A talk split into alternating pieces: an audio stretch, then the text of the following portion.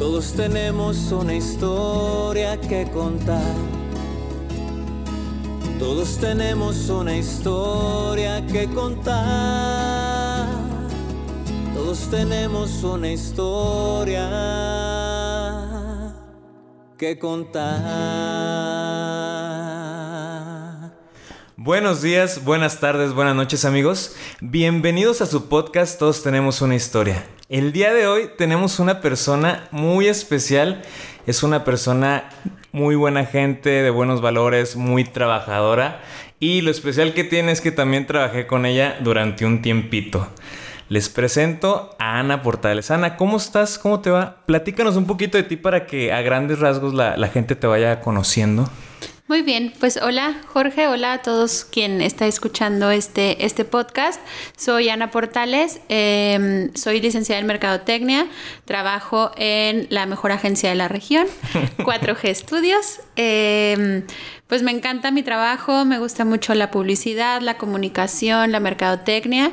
Eh, disfruto mucho de hacer yoga, me gusta mucho meditar eh, y pues hoy estoy aquí con ustedes para contar mi historia.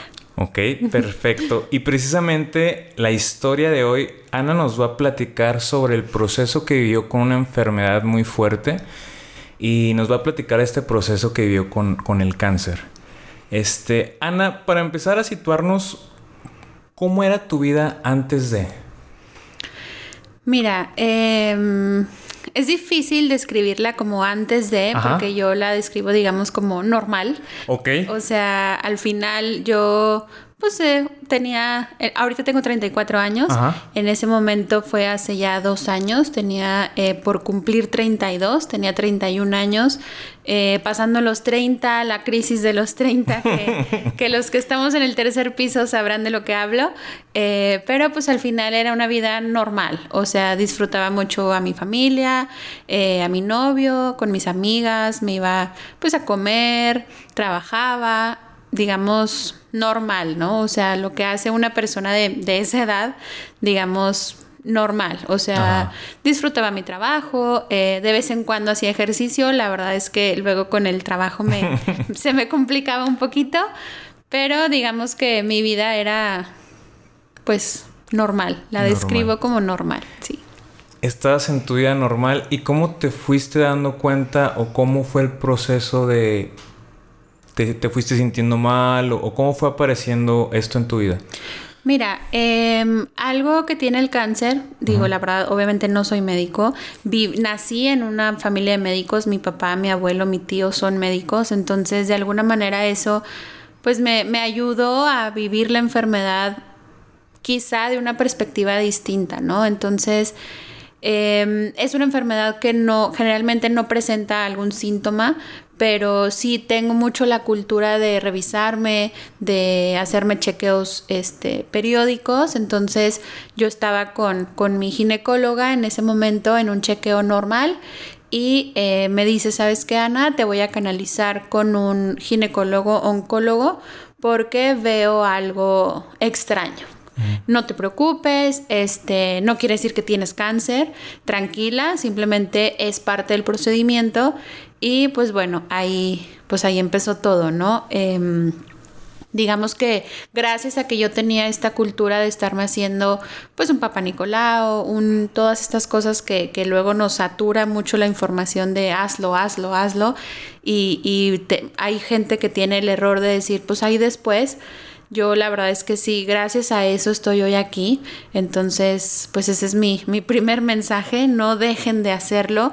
Y, y bueno, pues ella me, me dijo, noté algo, alguna inflamación, algo distinto, em, vamos a seguir est- haciendo estudios, ¿no?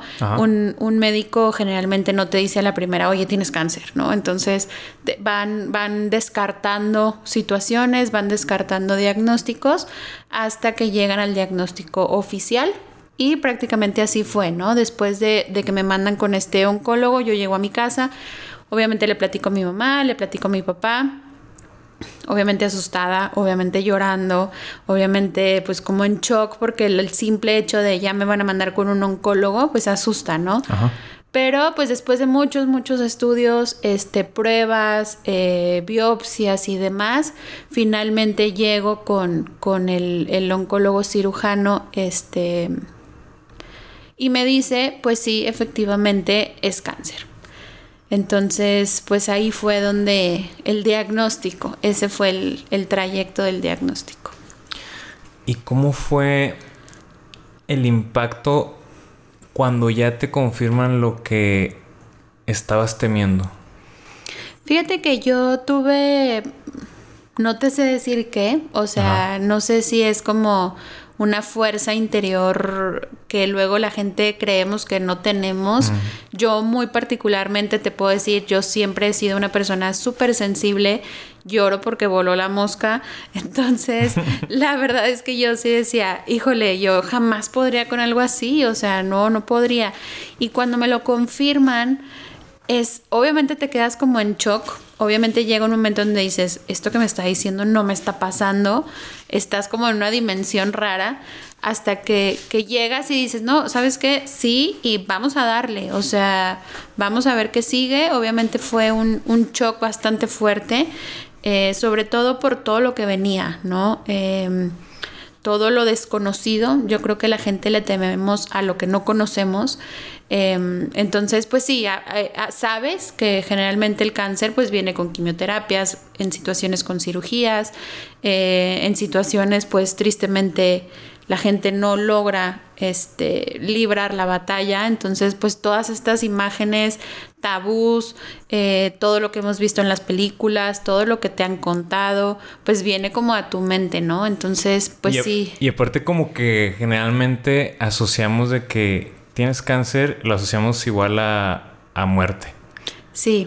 Sí, la verdad es que sí, o sea, sí es una palabra que si tú la pronuncias está horrible, o sea, cáncer es como una palabra súper fuerte y, y, sí impacta, o sea, sí impacta, sí, sí te da miedo, pero como te decía, yo creo que yo siempre, no sé por qué, pero siempre pensé, de esto no me voy a morir.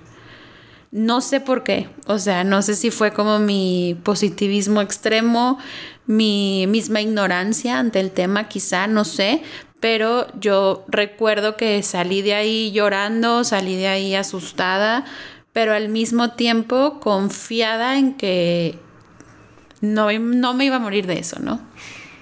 Ok.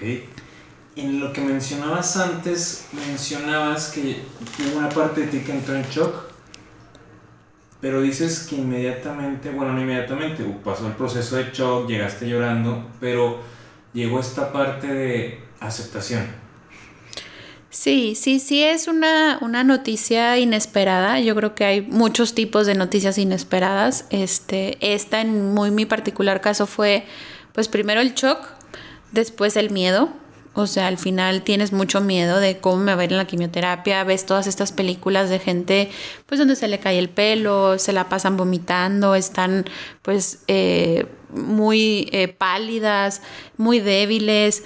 Este, y pues finalmente, obviamente, el miedo a la muerte, ¿no? Honestamente, yo jamás llegué a ese punto. O sea, yo jamás llegué al punto de me voy a morir y tengo mucho miedo de morirme.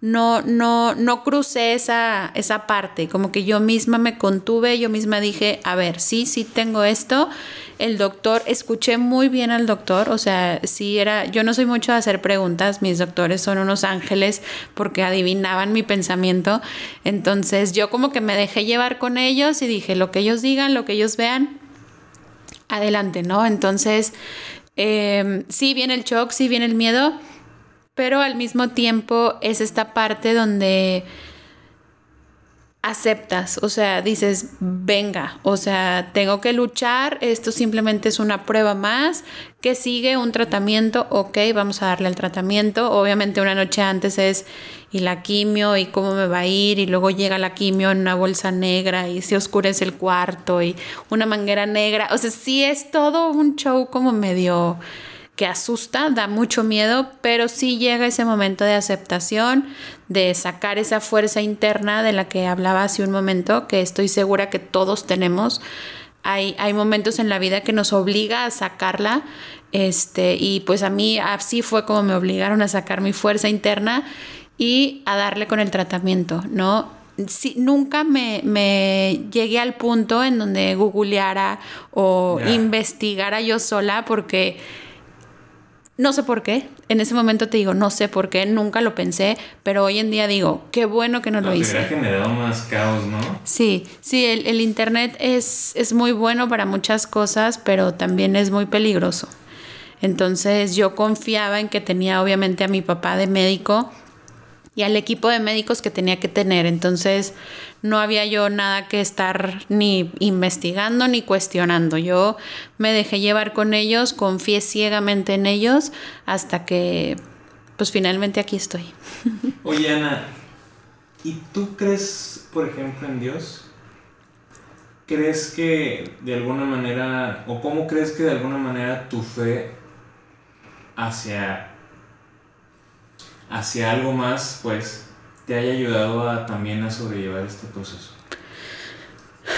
Híjole, mira, es una pregunta bien difícil porque sí, sí creo en Dios.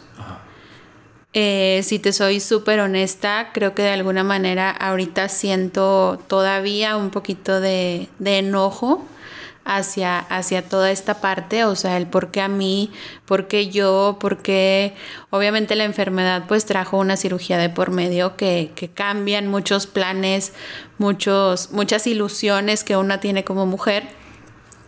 Y eh, pues sí viene esta molestia, ¿no? O sea, con Dios de decir, ¿por qué a mí? ¿Por qué me quitas esa posibilidad? Pero al final yo creo que, que, no sé si es, si es fe, te digo a mí, yo trato de meditar mucho, de, de confiar mucho en mí, de trabajar mucho en mí, en mi mente, en mi corazón, en toda esta parte. Y digo, bueno, a lo mejor nunca preguntarme el por qué, sino más bien el para qué. Okay. O sea, no por qué, porque eso jamás lo vamos a saber. Nunca, no hay quien te lo responda. ¿Por qué yo? ¿Por qué esta edad? ¿Por qué esto? Pues no vamos a saber jamás en realidad. Entonces yo siempre más bien enfoqué mi energía en decir para qué. Como que darle un propósito. Exacto, o sea, hay algo, hay algo que yo tenía que aprender que, que, tuvo que ser a través de eso. Entonces, al final, dos años después, ahorita todavía me cuesta un poquito platicarlo, se me quiebra un poquito la voz, pero creo que ese es parte de mi porqué. Transmitirlo a todos aquellos que puedan estar pasando una situación similar, ya sea ellos este, personalmente, con algún familiar. Eh, yo siempre he dicho, yo agradezco haber sido yo la enferma, porque quién sabe si yo hubiera podido como familiar ante una enfermedad así. Entonces, yo creo que, que ese fue un poquito el, como yo lo enfoqué.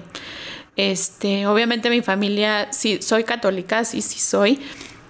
Mi familia también, y, y sí nos acercamos a un sacerdote, y sí, sí tuvimos todo este proceso pero pues ahora sí que si tú me dices, a ver Ana, abre tu corazón completamente, sí hay una parte de mí que está enojada todavía.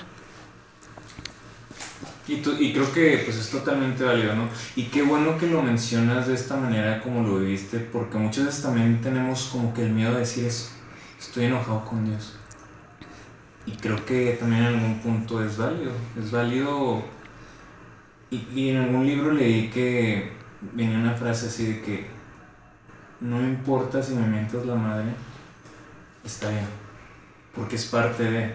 Y, y, y, qué padre que lo mencionas de esta manera, porque te digo, muchas personas como que sí tienen ese miedo de como externarlo, que cómo van a ver las otras personas, cómo voy a hablar mal de, de Dios. Y creo que esa parte también es importante, creo que es parte también del proceso y, y de ser pues reales, o sea, porque muchas veces te digo, el externarlo o más bien, no externarlo nos, nos lleva a un debate, un dilema interno entre nosotros mismos. Fíjate que yo siempre, este es la segunda, tercera vez que hablo del tema, así como de manera, digamos, un poquito más abierta. Y yo siempre he dicho, permítete sentir lo que sea que sientas. Eh, luego creo que hay una batalla interna en donde, como tú bien comentas, no, yo debo sentir esto, entonces déjame me olvido de lo que realmente siento porque tengo que sentir esto. Y son reglas de alguna manera tontas que puso sabrá Dios quién y al final yo siempre digo, es que permítete sentir lo que sientes, si estás enojado, si estás contento, si estás triste, si quieres mentar la madre, si quieres llorar, si quieres morirte de la risa, hazlo. O sea, al final permítete sentir eso. Parte de, de todo este proceso que me permitió a mí fue permitirme darme cuenta de todo el amor que me rodea. Apenas te iba a preguntar eso. ¿Cómo fue para, para tu alrededor en torno a esta situación? ¿Cómo fue la ropa? Fíjate que, que, fue, digo, yo puedo hablar a, a, través de, del centro que fui yo, o sea, eh, y creo que, que, me permitió ver a mí toda es, todo ese amor que te rodea, que, que a veces no nos damos cuenta, que a veces damos por sentado, que a veces ignoramos darme cuenta que, la gente con la que trabajo, con la gente, y no mi equipo de trabajo, sí también, obviamente, pero me refiero más bien como a, clientes, proveedores, gente que, que, la podemos percibir como de alguna manera lejana o con una relación meramente profesional. Y te muestra en esos momentos estos detalles de, de cariño, de apoyo. La verdad es que, es que sí fue muy bonita esa parte, o sea, darte cuenta de decir, oye, pues si me quieren, sí, sí soy querida. Entonces, este, no todos tenemos esa oportunidad. Este, de alguna manera, pues gracias a Dios que no todos tenemos que vivir una situación así, pero yo trato de sacarle como lo positivo a todo.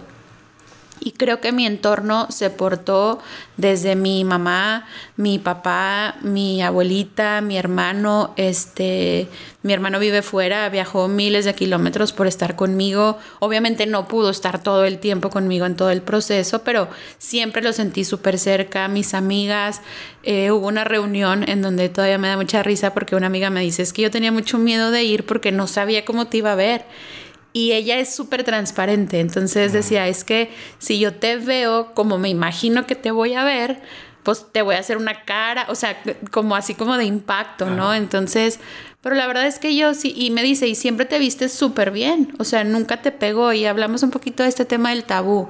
Tú te imaginas, tiene cáncer, pues la voy a ver ya sin cabello, eh, muy pálida, muy flaquita, muy débil.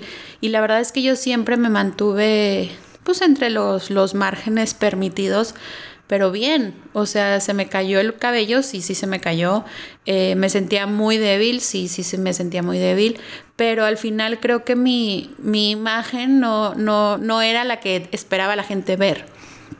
Entonces mis amigas bien lindas, mi novio, este, pues también un fin antes de, de la operación, una operación bien fuerte emocionalmente, pero un fin antes medio anillo, nos comprometimos. Entonces, la verdad es que, híjole, mis jefes, o sea, mis jefes se portaron increíble. Es, es, yo voy a estar, híjole, súper agradecida siempre porque pues me apoyaron, ven cuando tú quieras, cuando no quieras no vengas. Tuve varios ciclos de quimioterapia, entonces después de la quimio pues estás súper débil, o sea, yo me dormía literal tres días seguidos. Entonces, no te preocupes y aquí está la, empresa para apoyarte. Entonces, la verdad es que, híjole, todo mi entorno, mi familia, mis tíos, todo mundo como que me acercó muchísimo a todos. Entonces, gente que, que, a veces yo no conocía y me escribían un inbox o me escribían un mensaje directo, como que te llega amor por todos lados. Entonces, yo creo que dentro de lo difícil de la situación fue un momento bien bonito en donde, en donde recibes mucho amor, que yo creo que eso me dio pues muchísima fuerza.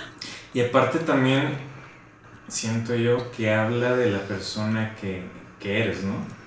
La semillita que vas sembrando en todas las personas con las que tienes contacto, incluso contacto indirecto o no tan cercano como, como lo mencionas, pero al final de cuentas es tu semillita la que, la que ibas dejando y qué bonito que pudiste verla germinar, porque como dices, ¿cuántas veces a lo mejor, no sé si te ha pasado te pasó en algún momento, este, te sentías a lo mejor como que o no valorada o, porque a veces nos, llegamos a sentir así.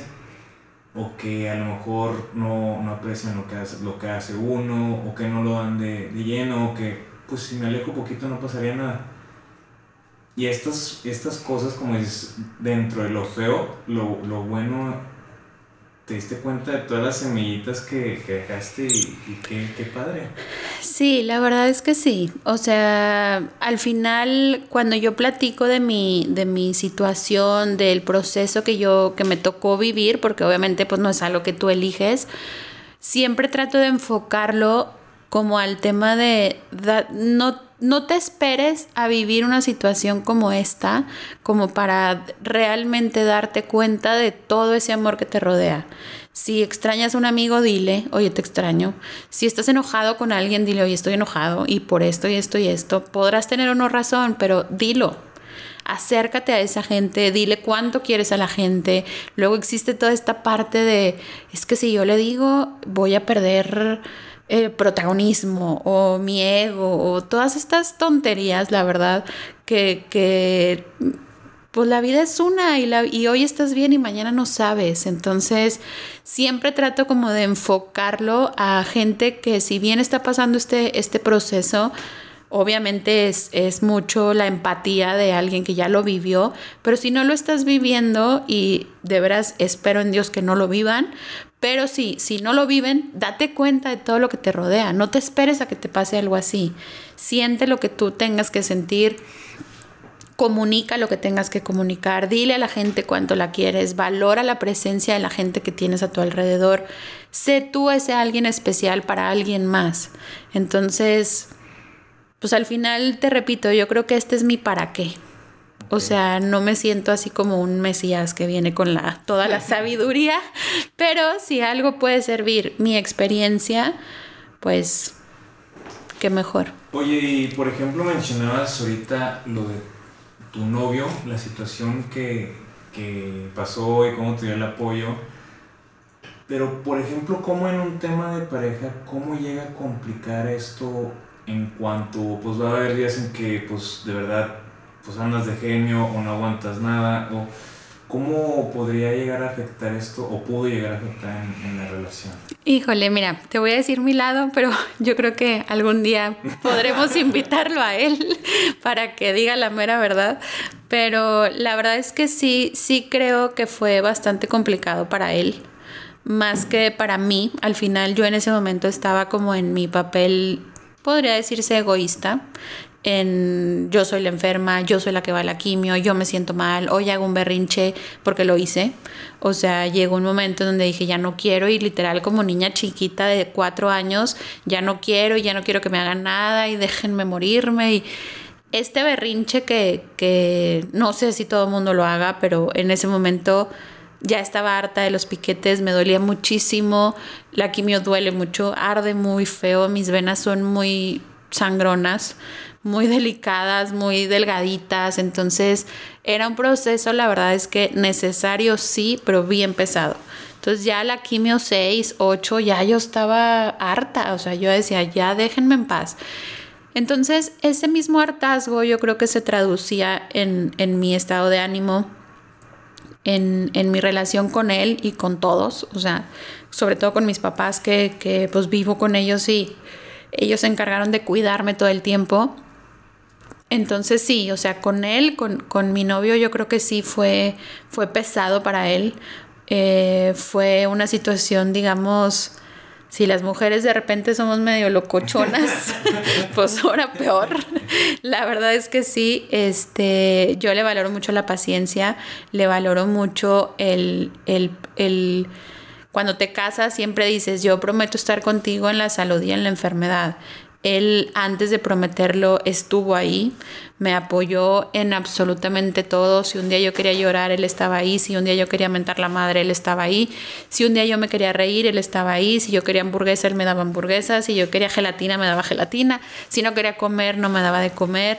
Entonces, la verdad es que, híjole, yo creo que más que separarnos o generar algún tipo de conflicto adicional, a los normales. Yo creo que fue más una unión bien fuerte. O sea, una unión muy, muy característica. Como que ahí se reforzó el amor. Sí, yo creo que sí. O sea, yo creo que sí fue como, sí es con él con quien quiero estar. O sea, él estuvo conmigo en este momento tan difícil que representa mucho en la vida futura de los dos.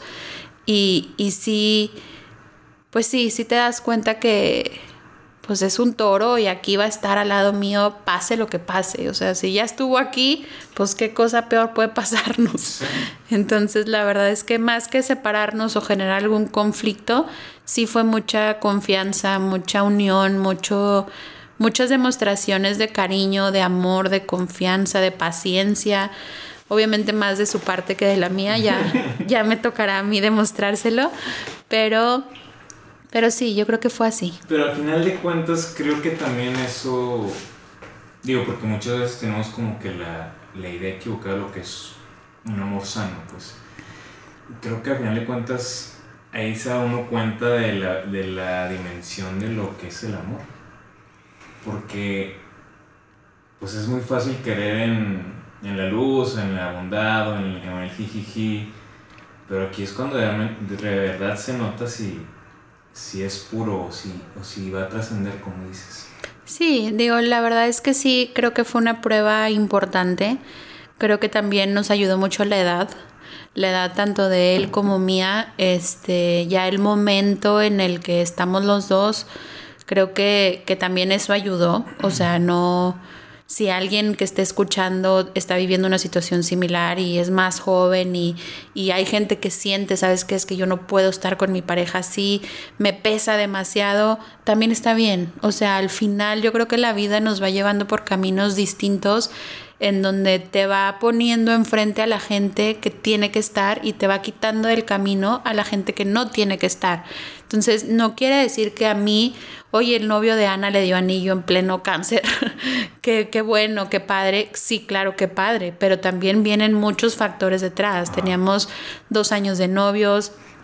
Ya habíamos pasado una situación fuerte, personal, los dos juntos.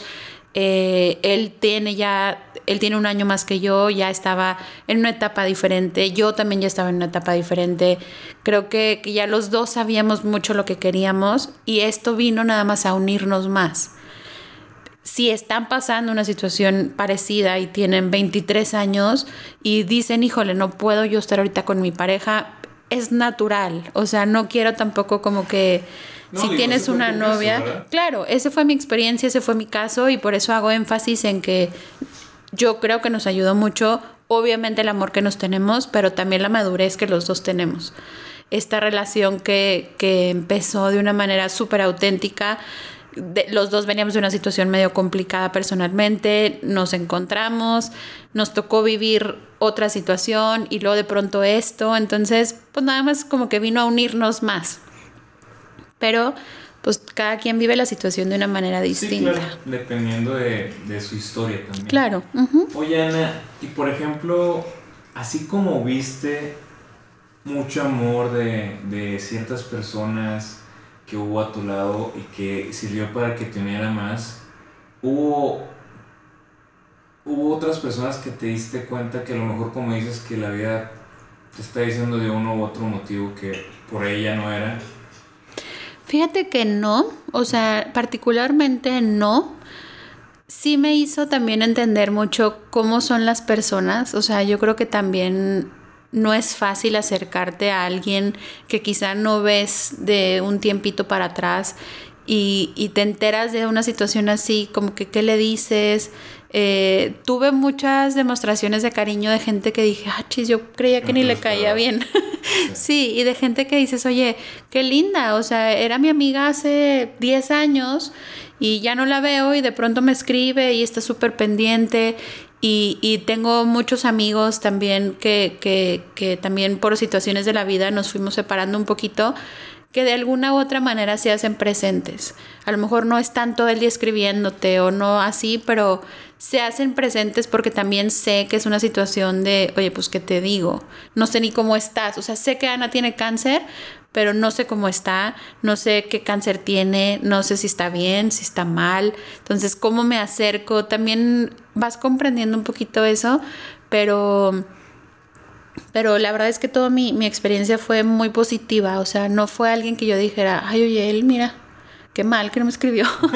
la verdad no, o sea, la verdad es que sí fue todo, pues dentro de, de, lo difícil que puede ser, todo fue bonito de alguna manera. Ok. ¿Cuánto dices que duró el proceso de, de las quimios, de hasta que ya estás, pues, que se radicó el cáncer? Mira, eh, me lo detectaron el 7 de julio Ajá. de hace dos años y duró, me operaron. El, el cáncer que yo tuve eh, se podía tratar primero con quimioterapia y si se lograba hacer el tumor lo suficientemente pequeño, se podía eliminar a través de una cirugía. Okay. Entonces, así fue como fue mi proceso. Yo tuve ocho periodos de quimioterapia con una diferencia de 15 días entre uno y otro. Haz cuenta que fue día uno, quimio uno, 15 días, dos, y luego después creo que eran 21 días y luego otra y así. Entonces duró más o menos alrededor de seis meses, cinco meses más o menos. Me operaron el 6 de octubre. La verdad es que fue un proceso corto. Digo, a mí se me hizo eterno, pero fue, ahorita que lo ves de fuera y que ves otras experiencias donde dura años este proceso, que tienen absolutamente mi completo respeto este, y admiración, el mío fue relativamente corto. Tratamos la, quimio mucho, mucho, mucho, mucho, todo este, hasta octubre. En octubre me dijeron, ¿sabes qué? No vamos a poder salvar el órgano, pero sí se puede quitar el tumor. Quitaron eh, tumor y alrededor de finales de octubre me dicen, estás limpia. Eh, hasta me puse chinita.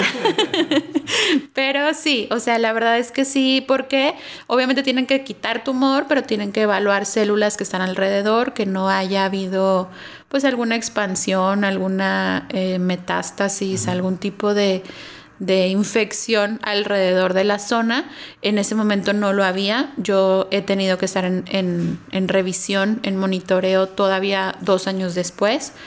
Este, cada tres meses tengo que realizarme estudios, tomografías y demás para, para evitar que vuelva, ¿no? Ya ahorita ya estoy en un, en un proceso donde ya no es cada tres meses, es cada seis y luego va a ser cada un año y luego cada dos y así si Dios quiere todo, todo va caminando. Pero este, pues así fue básicamente el. Oye, durante proceso. este tiempo, ¿sentiste en algún momento o hubo algún momento en el que perdiste la esperanza? ¿O que te sentías, o sea, es que ya? Fíjate que no es perder tanto la esperanza, Ajá. te desesperas mucho. O sea, sí llega un momento donde dices, es que ya no quiero. O sea, ya no quiero, ya me duele mucho, me, ya no quiero, o sea, ya. Y eso que fue en relativamente poco tiempo, o sea, por eso la verdad es que yo admiro, respeto y le aplaudo a esa gente que lucha años contra la enfermedad. Y, y yo luché seis meses, cinco, y el, la, la, el último ciclo de dos quimioterapias yo estaba ya sáquenme de aquí. O sea, ya parecía que yo estaba en pediatría. O sea, la niña haciendo su berrinche que no quiere. Y sí, sí, sí es cansado. O sea, sí, sí es cansado, sí es pesado. Pero yo creo que la fe o la esperanza o las ganas de ponerte bien no las pierdes. No, la verdad no las pierdes. A mí no me tocó perderla. Siempre estuve estuve con mucho entusiasmo. Me tocó vivir una experiencia muy de cerquita en mi proceso el primer día y bien rara la experiencia porque una amiga de mi hermano nos mandó unas medallitas este, y, y, y, unas estampitas y así, ¿no? Entonces llega una doctora en mi, en mi primera quimioterapia, ahí en el Hospital Ángeles, y me dice, oye Ana, yo soy la, la doctora de, de turno, aquí la médico que voy a estarte atendiendo y cualquier cosa que se te ofrezca y no sé qué, no, sí, muy bien. Y se fue del cuarto y le dije a mi papá, le quiero dar a ella una estampita. Yo no soy de andar repartiendo estampitas, o sea, esa es mi abuela, yo no. y la verdad es que yo no soy de esas, pero en ese momento me nació hacer eso. Y me dice mi papá, ¿por qué? Le digo, no, no sé. O sea, simplemente algo me transmite. Digo, cuando estás en un hospital, para todos aquellos que no han tenido la experiencia, gracias a Dios, ojalá no la tengan, te atiende un médico, van cambiando los turnos. Uh -huh. Entonces, pues te atienden tres, cuatro médicos este, en un día en tu estancia, ¿no? Más aparte tu médico que te está tratando la enfermedad. Y, y, ella, pues era una de otras tres que me habían atendido y ella algo me transmitió. Entonces cuando le digo a mi papá me dice, pero ¿por qué, ¿por qué se la quieres dar? Le digo, no, no sé, algo me transmitió. Y resulta, y, mi papá me dice, también mi papá es, es sensible igual que yo, y me dice, ¿sabes qué? Está atravesando la misma situación que tú. Está atravesando por una enfermedad igual que la tuya en otra zona del, del cuerpo, pero está atravesando un proceso así. ¿Cómo supe? No sé.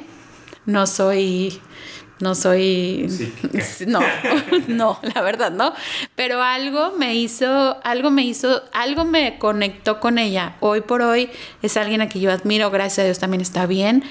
Y, y esas son las cosas que de repente dices ay cañón o sea la gente aparece en tu camino cuando tiene que aparecer te pone ese apoyo y creo que ella fue pues yo la veía ella trabajando y tratando con clientes con cáncer, siempre con una sonrisa.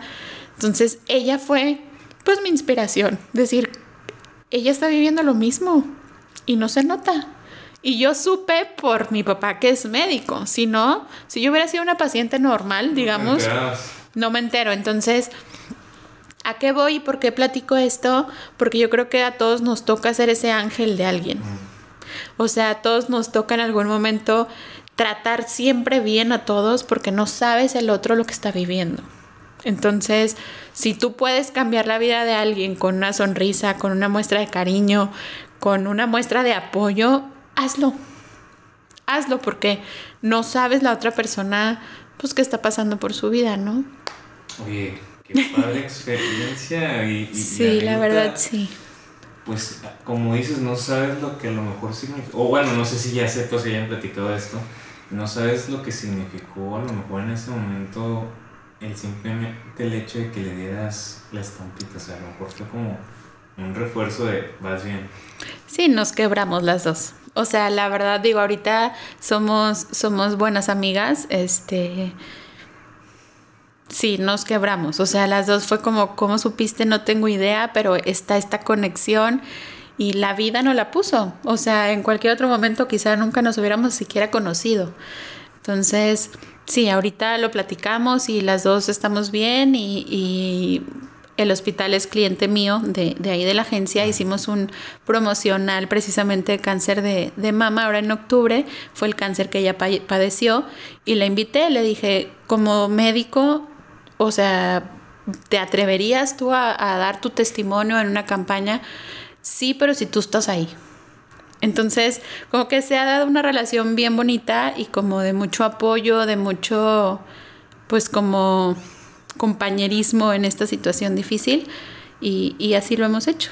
Oye, pero bueno, yo quisiera también, lo que me hizo sentir es que tú en ese proceso estás como que abierta a ver las señales, ¿no? Porque quizás otras personas, y vayamos a una situación de la vida cotidiana, nos enojamos en algún momento con alguien y no, del enojo o de la tristeza o nos dejamos que no, nos carcoma y no vamos viendo las señalitas que, que nos van pareciendo tan bonitas como esa. ¿Qué tal si tú hubieras ignorado lo de la... Pues porque se lo voy a hacer, me conozco. O sea, abierta también a, a ver eso, ¿no? Fíjate que a lo mejor conscientemente no sé, o sea, no te no tampoco voy a decir, no, si yo recibí la noticia y me puse en un mood donde voy a ver las señales, o sea, la verdad es que no fue consciente, pero sí me considero una persona que siempre está abierto a eso siempre trato meditar, el yoga me ha ayudado a mí mucho como a estar aquí y ahora. O sea, yo soy esta persona y estoy aquí y es, es el hoy. El mañana es incierto y el pasado ya pasó. Entonces, es ahorita. ¿Qué está pasando a mi alrededor ahorita? O sea, hoy. Entonces, al estar abierta de mente, de ojos, de corazón, permites que te ocurran estas cosas. No conscientes, me hace bien difícil como decirle a la gente cómo hacerlo, pero yo creo que es un trabajo muy personal. Sí entiendo también a la gente que se enoja y se cierra y, y quiere encerrarse y no ver a nadie y nadie me hable porque estoy muy molesta con la vida y conmigo. Yo creo que cada quien vive los procesos distinto, pero si de algo les puede servir, como lo vi yo y como lo las cosas que me ocurrieron y que yo me permití ver, adelante. O sea, háganlo así porque esa fue mi experiencia, pero pues esa soy yo. Sí, claro. Pero por ejemplo, ¿cómo crees que hubiera cambiado si tú no hubieras tenido esta receptividad, por así decirlo? O te la cambio. ¿Crees que el tener esta receptividad te, te ayudó a llevar a, que a que sea más llevadero el proceso? Yo creo que sí. O sea, si pensara que no, no estaría siendo congruente conmigo, ¿no? Entonces yo creo que sí, lo abordé como en ese momento a mí me nació abordarlo, no, no te digo, no fui a un curso de, oye, ¿cómo abordar el cáncer? Ojalá existiera, lo voy a impartir, porque la verdad es que sí, sí está cañón, o sea, sí, sí hay una mezcla de emociones eh, bien difíciles, pero sí creo que me ayudó mucho eso. Eh, dos claves, no Google, nada de Google, olvídate del buscador, las tendencias millennials, olvídenlo, dejen el teléfono. Y dos, permítete sentir lo que estás sintiendo en ese momento. No porque lo quieras abordar de manera positiva tienes que estar aventando confeti y arcoíris todo el día. Si un día estás triste, permítete estar triste, pero proponte estar mejor. Permítete enojarte, pero proponte contentarte. O sea, a lo mejor no ahorita, a lo mejor no en un mes, a lo mejor no en dos meses, en un año, pero eventualmente busca contentarte. Entonces... como darle espacio a la emoción para que se libere. Sí. Y en algún momento, con el, o sea, con la idea de mejorar, pues. Sí, sí, sí, porque no puedes vivir ni triste, ni contento, ni enojado el resto de tu vida. Entonces, busca estar mejor. Como sea que estés, busca estar mejor. Preocúpate por ti, por estar bien. Algo que a mí después tuve otro acercamiento con, con un amigo también muy, muy querido, un proveedor de un medio, que su mami atravesó por una situación similar después de que, de que estuve yo con esa situación. Y él me decía, es que ¿cómo le hago? Porque tengo que ser súper fuerte y tengo que estar ahí para ella. Y digo, es que no tienes que estar súper fuerte. O sea, yo como enferma, a mí me preocupaba mucho ver a mi mamá con su poker face de nada pasa, todo está bien, súper fuerte. Mi mamá es wow, o sea, es de verdad la mujer más fuerte que conozco. Y, ella siempre bien y sí, ánimo y todo. Pero yo sé que está sufriendo, pues soy su hija. Gota, ¿no? También. Claro. No expresarlo y estar con entonces, eso que también creo, si eres un familiar y estás escuchando esto, que está atravesando por algo así, también el enfermo quiere ver la realidad, ¿eh? O sea, también quiere, quiere saber que estás bien sintiéndote triste. También quiere saber que estás bien sintiéndote enojado. También quiere saber que estás bien sintiéndote en este mood de te apoyo y vamos a estar bien y positivos. O sea, sí, tampoco te digo que estés ahí llorando todo el día al lado del enfermo, pero, pero sí, sí, el enfermo también necesitamos ver que tú estás llevando tu proceso también. Porque es un proceso que no vive nomás el enfermo, es un proceso que vive todo el entorno. Sus, tus papás, tus amigos, tu pareja, tus hijos, tu, todo tu entorno lo vive. Entonces, pues sí, también si son familiar, amigo, alguien y no saben qué decir, mándenle un sticker. Un apoyo, un, un meme, un lo que sea, pero háganse presentes si así lo sienten. Si así lo sienten, no hay palabras correctas, tampoco hay palabras incorrectas, simplemente es aquí estoy. Y con eso hacen una gran diferencia. Wow. Oye, Ana, y ya poniéndonos en la, en la historia, en la línea del tiempo, ya pasó estas ocho intervenciones de la, de la quimioterapia, ya te intervinieron, y al final te dicen, después de todo lo que pasaste, de tomar de emociones, subidas y bajadas, que estás limpia. ¿Qué fue pasando por tu mente? híjole, un, un agradecimiento, una, para empezar una tranquilidad, vuelves como a respirar, o sea, como a decir, wow, o sea, lo logré, wow, o sea, soy, soy de las afortunadas que venció el cáncer. No todo el mundo lo logra, no todo el mundo está, tiene esa, esa oportunidad. Entonces, cuando te dicen, todo ya está bien, es como, primero no te la crees. O sea, siento que es otra vez el mismo proceso, como el shock. O sea, decir, no, ¿en serio? O sea, sí, seguro.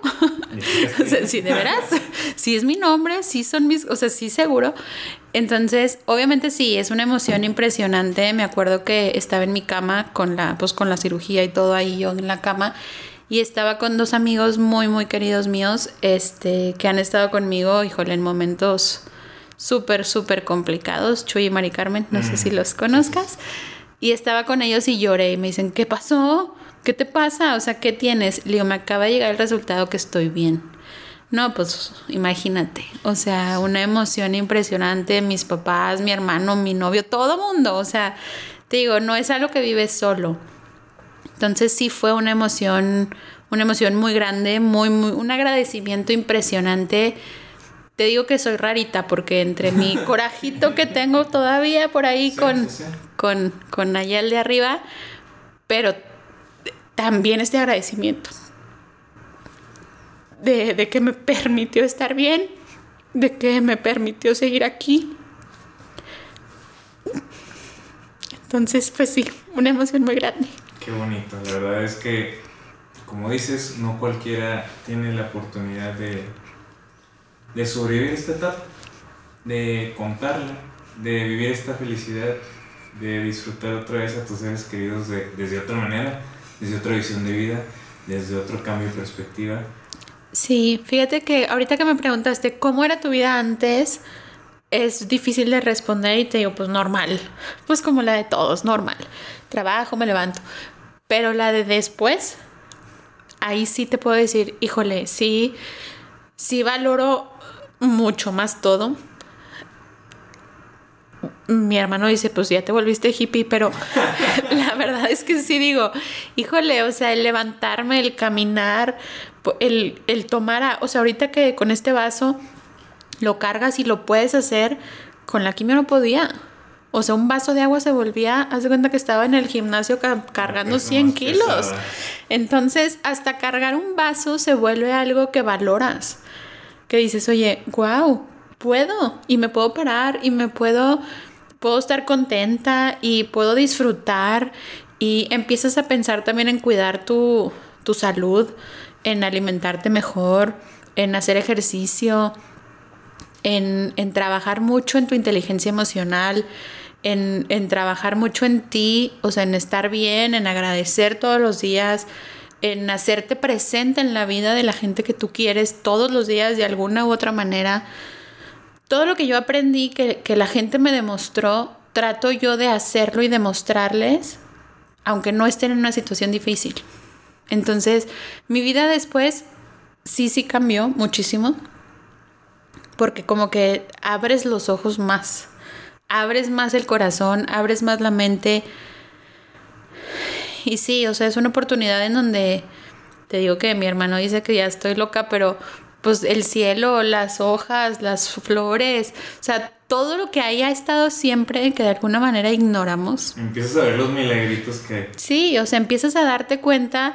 Traté mucho de involucrarme en asociaciones, en ayudar, en, en todo esto, porque dices, es que mucha gente está pasando esto. Yo tuve la oportunidad y gracias a Dios y a mi papá y al seguro que tengo de tener un seguro, de poder atenderme en un hospital privado, de poder, de poder, pues preocuparme nada más por estar bien, ¿no? Pero hay mucha gente que no tiene esa misma oportunidad y que está viviendo eso con, con sus hijos chiquitos, con quien sea que lo esté viviendo, pero no todos tenemos esa oportunidad. Entonces, también ahora sí que los invito a, poner un peso, 10 pesos, lo que sea que cada quien pueda, porque sí es un tratamiento bien caro, sí es un tratamiento bien difícil y, y aparte sumarle la preocupación económica, no puedo imaginarme cómo lo logran.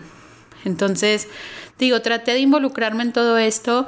Qué triste que tuvo que ser a raíz de que yo viví algo así, pero en vez de pensar eso, pienso, qué bueno que ya pasó, ¿no? Y qué bueno que lo hago. Y que tengo la oportunidad de hacerlo. Exacto, y que puedo invitar a la gente a que lo haga. Entonces, sí fue muy diferente. Dos años después te puedo decir, nunca me voy a permitir volver a estar en el status quo de otra vez igual, otra vez ya no me importa, otra vez ya me acostumbré, como ya estoy bien, ya se me olvidó lo que viví. O sea, no me lo voy a permitir.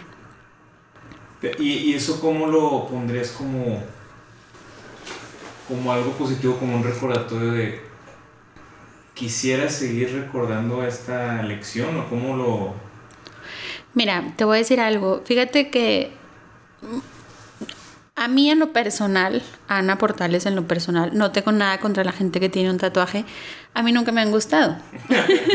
a mí en mi cuerpo, yo nunca me daría uno. Yo respeto a la gente que lo hace. Hay muchos muy bonitos con un valor sentimental impresionante.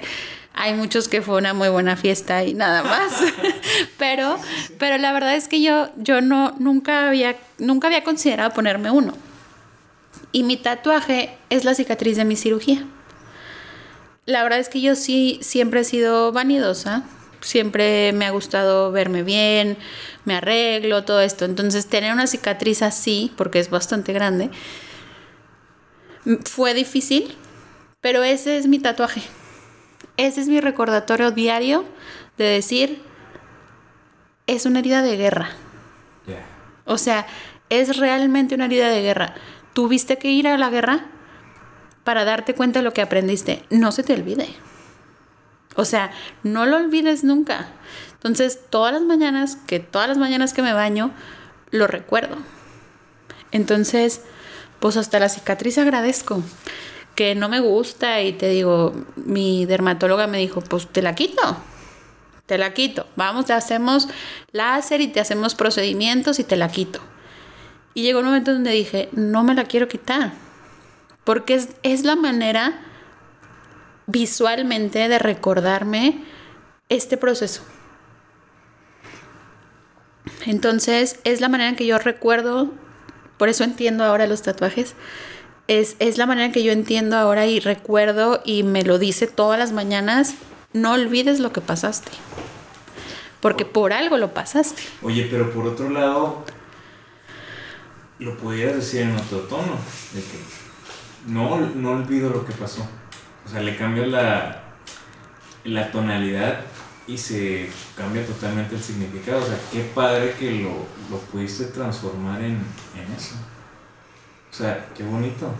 digo, te digo, no, no soy como que la wow, perfecta y súper positiva. No, también tengo mis momentos difíciles. O sea, también llega un momento en donde no puedo ponerme este traje de baño porque odio maldita cicatriz. Sí, me explico. Entonces, hay momentos, hay momentos de todo, hay momentos de enojo y, y, y sí, también hay momentos de, de pleito y de todo porque pues por todo lo que trajo la enfermedad, ¿no? Pero al final creo que lo positivo es lo que perdura. O sea, el ver las cosas así es como, como yo elegí verlas. Okay. ¿Estará bien o no? Pues no sé, pero yo trato de eso. Claro, me sirve y así es como yo quisiera como dejar ese, ese mensaje. O sea, lo que sea que te esté pasando, no tienes que tener cáncer y una cicatriz, lo que sea que te esté pasando, búscale ese lado de para qué. ¿Para qué? ¿Para qué estoy viviendo esto tan difícil que ahorita está bien difícil? ¿Para qué? ¿Para qué? Y cuando encuentres el motivo, le vas a sacar el provecho. Mientras te sigas preguntando por qué a mí, por qué ahorita, por qué yo, vas a seguir atorado. Porque nadie tiene esas respuestas. No, y vas a seguir atormentándote. Ni el médico, ¿eh? O sea, la verdad es que, oye doctor, ¿y por qué a mí? No, Ana, es un cáncer que a la gente de tu edad generalmente no le da. Entonces, ni el médico tiene la respuesta. Entonces, es mejor para qué? ¿Qué tengo yo que aprender de todo esto? Apréndelo, ponlo en práctica y vas. Sí, adelante. Oye, pues qué buenos aprendizajes nos estás dejando aquí. Y ya para concluir, yo sé que ya nos diste muchos aprendizajes y muchas enseñanzas. Pero si le pudieras decir algo final con lo que te quedas o lo que te gustaría decirle a alguien o con lo que tú te hubiera gustado en el momento que te dijeran, ¿qué le dirías a las personas que te están escuchando que están pasando por un proceso similar o como dices que están pasando por una crisis sea cual sea que les esté sucediendo en sus vidas? ¿Qué les dirías? Híjole, yo creo que, que insisto, pregúntate para qué. Ajá. ¿Para qué? O sea, esa respuesta la tienes tú. Indaga, busca, hazte presente, permítete sentir lo que sea que sientes. A lo mejor tu problema es que te cortó tu novio. Y alguien que está atravesando un problema de una enfermedad puede decir, ay, ¿eso qué? No, para ti ese es tu mayor problema. Ahí te está doliendo hasta el alma lo que te está pasando. Entonces, no demerites el problema de nadie, porque para esa persona es su problema más grande. Entonces, una enfermedad, te cortó tu novio, extrañas a tu amiga, la pandemia, eh, ya no quiero estar en mi casa, perdí mi trabajo, lo que sea que estés pasando, permítete sentirlo, siéntelo, sácalo, llóralo, grítalo, patealo, ríete, lo que sea que tengas que hacer, sánalo y construye a raíz de eso. ¿Para qué? A lo mejor perdí mi empleo para explotar mi creatividad no estés, ay, es que mi jefe maldito, que me recortaron y por qué a mí si el de al lado no hacía nada. Quita esa energía en eso. Concentra tu energía en para qué. A lo mejor tenías que explotar tu creatividad, a lo mejor necesitabas pasar más tiempo contigo, con tu familia, salir a correr. No, ¿Para qué? No por qué. Porque por qué no sabes. Bueno, a lo mejor si perdiste tu empleo, sí te dijeron por qué. Pero ¿para qué? ¿Qué voy a aprender de esta situación? Entonces mi mayor enseñanza o mensaje que me gustaría a mí dejar es, permítete sentir lo que sea que sientas, no lo, no lo contengas, no digas, tengo que estar así, porque ¿quién dijo que tenías que estar así? Estate como tengas que estar, como, como estés. obligación. Claro, o sea, tú, tú, tú piensa en ti. Piensa en ti y sánalo. No lastimes a nadie, obviamente, pero Piensa en ti y sánalo. Permítete sentir lo que sientes. Pregúntate para qué y hazte presente con la gente que quieres. Yo creo que eso. Pues perfecto, Ana. Yo te quiero agradecer en lo personal. Muchísimas gracias por contarnos tus experiencias, tus aprendizajes, tu historia, tus enojos, tus tristezas. Muchísimas gracias por, por compartirnos desde una manera muy real, muy personal, muy sincera muy humilde y, te agradezco enormemente porque en este ratito yo también pude aprender mucho de ti. Muchísimas gracias por compartirnos tanto y estoy seguro que alguien le va a llegar tu mensaje. Gracias. No, pues gracias a ti por invitarme, por, les digo, siempre vengo mentalizada, o oh, esta vez no voy a llorar, esta vez no voy a llorar. Pero me permití sentir lo que sentía y disculpen que se me corte la voz de repente, pero bueno, pues es parte de un proceso que, que no superas, que aprendes a vivir con él. Muchas gracias a ti y pues a todos los que nos escuchan. Pues perfecto, nos vemos luego. Muchísimas gracias y recuerden que todos tenemos una historia que contar.